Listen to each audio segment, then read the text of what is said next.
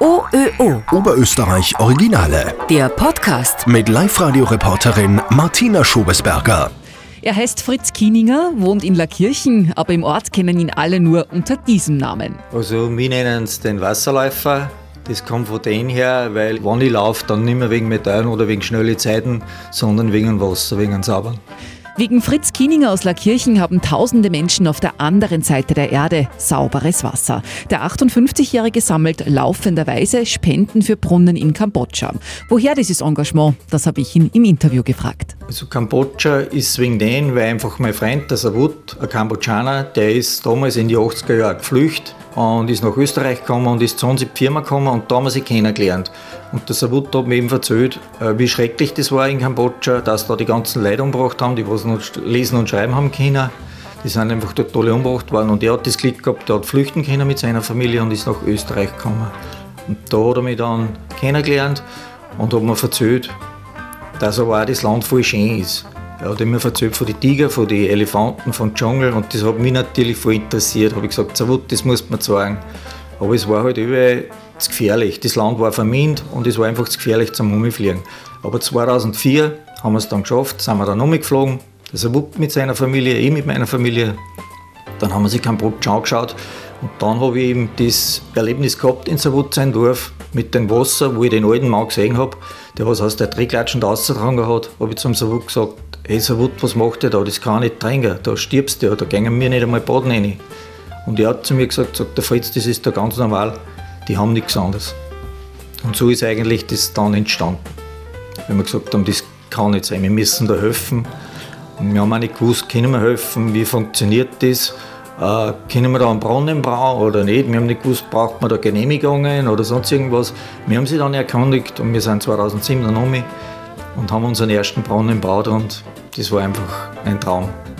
Als leidenschaftlicher Läufer hatte der 58-Jährige die Idee, über außergewöhnliche Laufveranstaltungen Spenden zu sammeln. Und so ist er als erster Mensch quer durch Kambodscha gelaufen. Ich bin dann 18 Tage durch Kambodscha gelaufen, von Vietnam weg bis nach Thailand und habe für jeden Tag einen anderen Sponsor gehabt. Ich bin jeden Tag 50 Kilometer gelaufen, bei ungefähr 35 Grad Temperatur und ungefähr 80, 90 Prozent Luftfeuchtigkeit. Wie ist du da gegangen?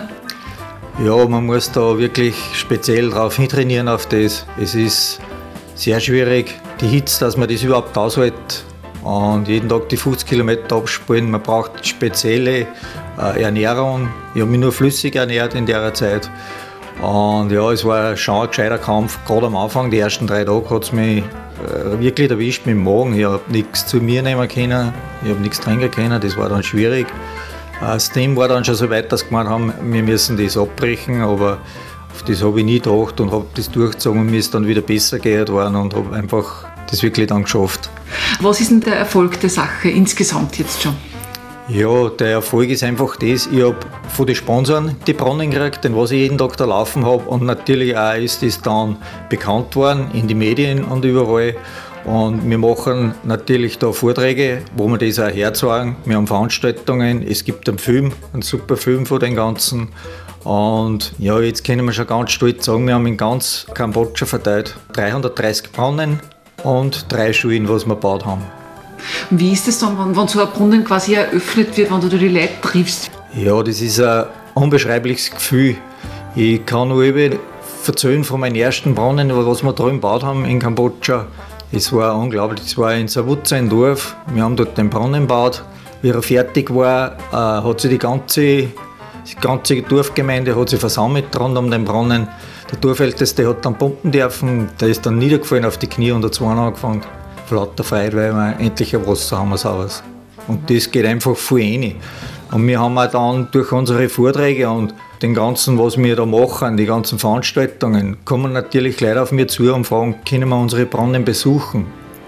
Und das machen wir natürlich jetzt mittlerweile auch schon, dass die Leute umfliegen können und die fahren dann zu einem Brunnen und das ist dann jetzt mal ein Wahnsinnserlebnis, wenn die wirklich dort sehen in den Dorf, wie wichtig, wie lebenswichtig das saubere Wasser dort ist und was sie eigentlich mit denen bezwecken.